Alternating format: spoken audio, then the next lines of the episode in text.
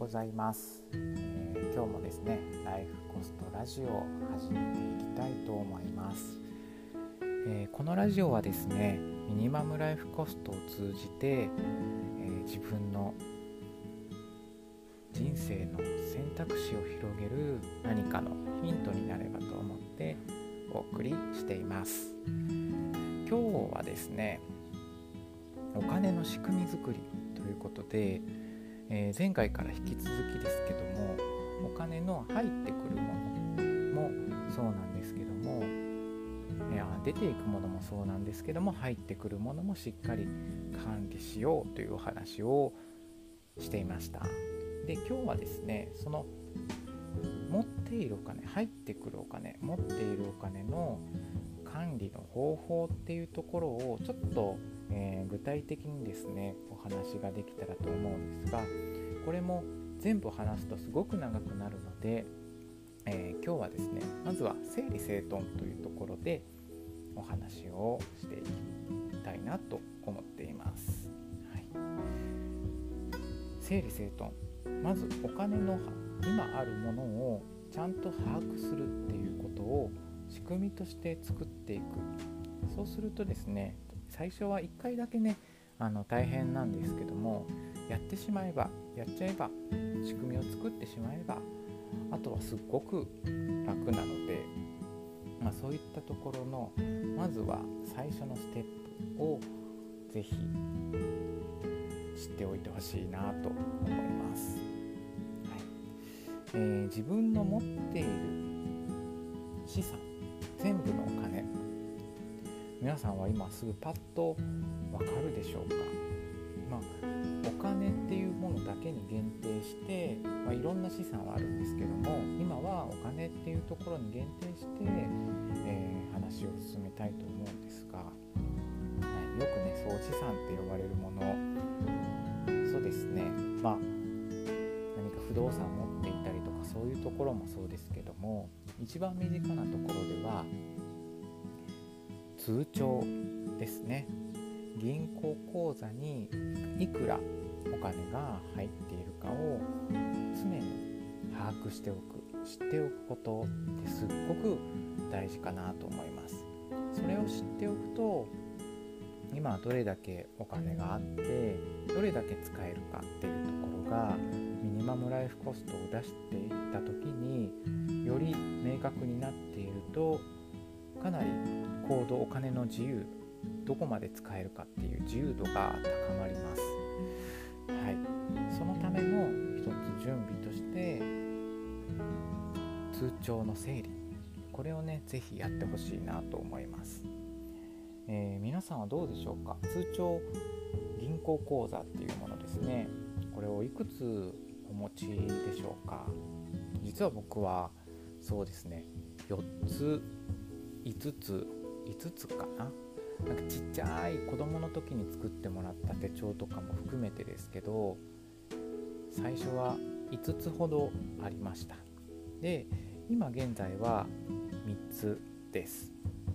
はい、この通帳の口座がたくさんある方僕のように僕の昔のようにそういう方は是非ねあのシンプルに通帳3つか4つぐらいにできたら絞って整理してほしいなと思います。キーワードはですねシンプルにすること。はい。いつも出てくるキーワードですね。これをあの、ちょっと持ちながら講座をしっかりと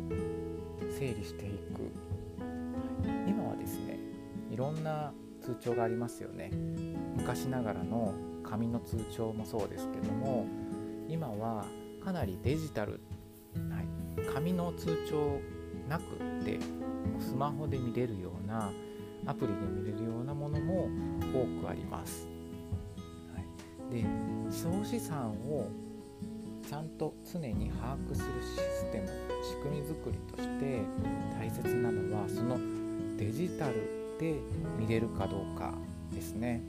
今はどんなたくさんの銀行がですねあの紙の通帳だけれどもあのデジタルでも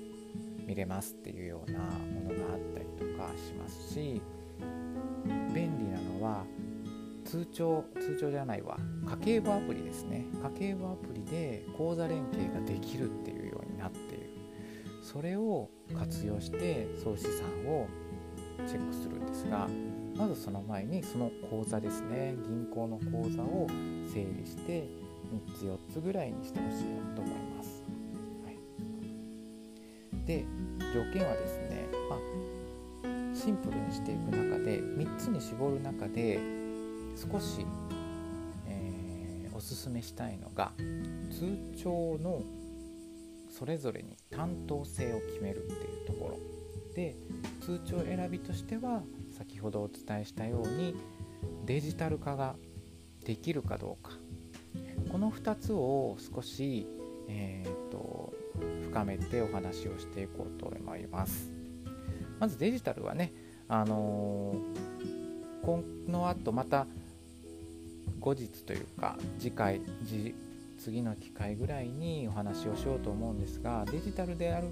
メリットとしてはすぐに見れることスマホで常に確認ができること、はい、これが大きな大きなメリットです。で通帳の担当を決める。これはですね僕のおすすめしているのは3つあります。まず1つ目の通帳は普段使いの通帳。日常的にいろんな買い物であったりとか現金を出したり引き落としたりクレジットカードで引き落としたりそういった通常の買い物に使うお財布のような通帳。これを1つ、えー、普段使い担当の通帳ですね。でもう1つがミニマムライフコスト担当ですね。これは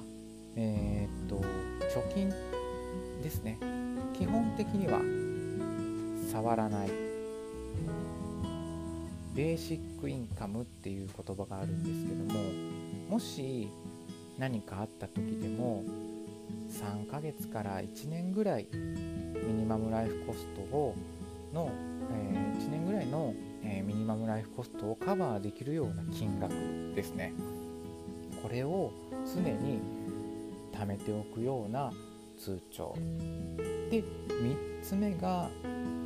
固定費担当ですね。クレジットカード、えーと、普段使いのクレジットカードではなくて引き落としであったりとか固定費の何か引き落とすための通帳固定費限定で必要なお金が入っている通帳これをクレジット引き落とし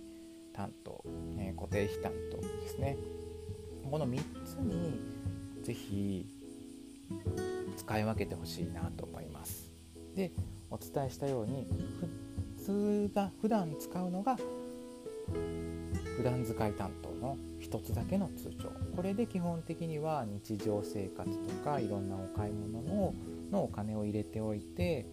そうですね。だいたいミニマムライフコストの1ヶ月分プラスアルファぐらいですね。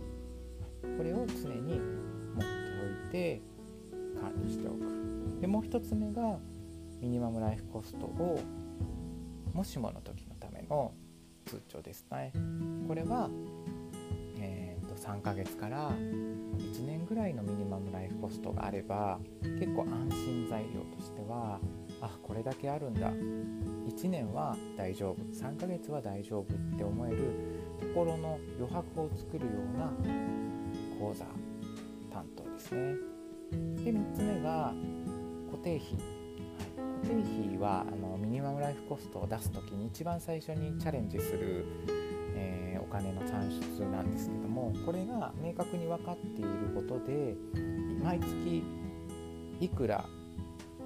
引き落とされるかっていうところがはっきりと1円単位までおそらく分かっているはずです。なのでそれを必ずちゃんと払えるような金額を入っている口座おすすめはそうですね。3ヶ月分ぐらいを固定費の3ヶ月分ぐらいを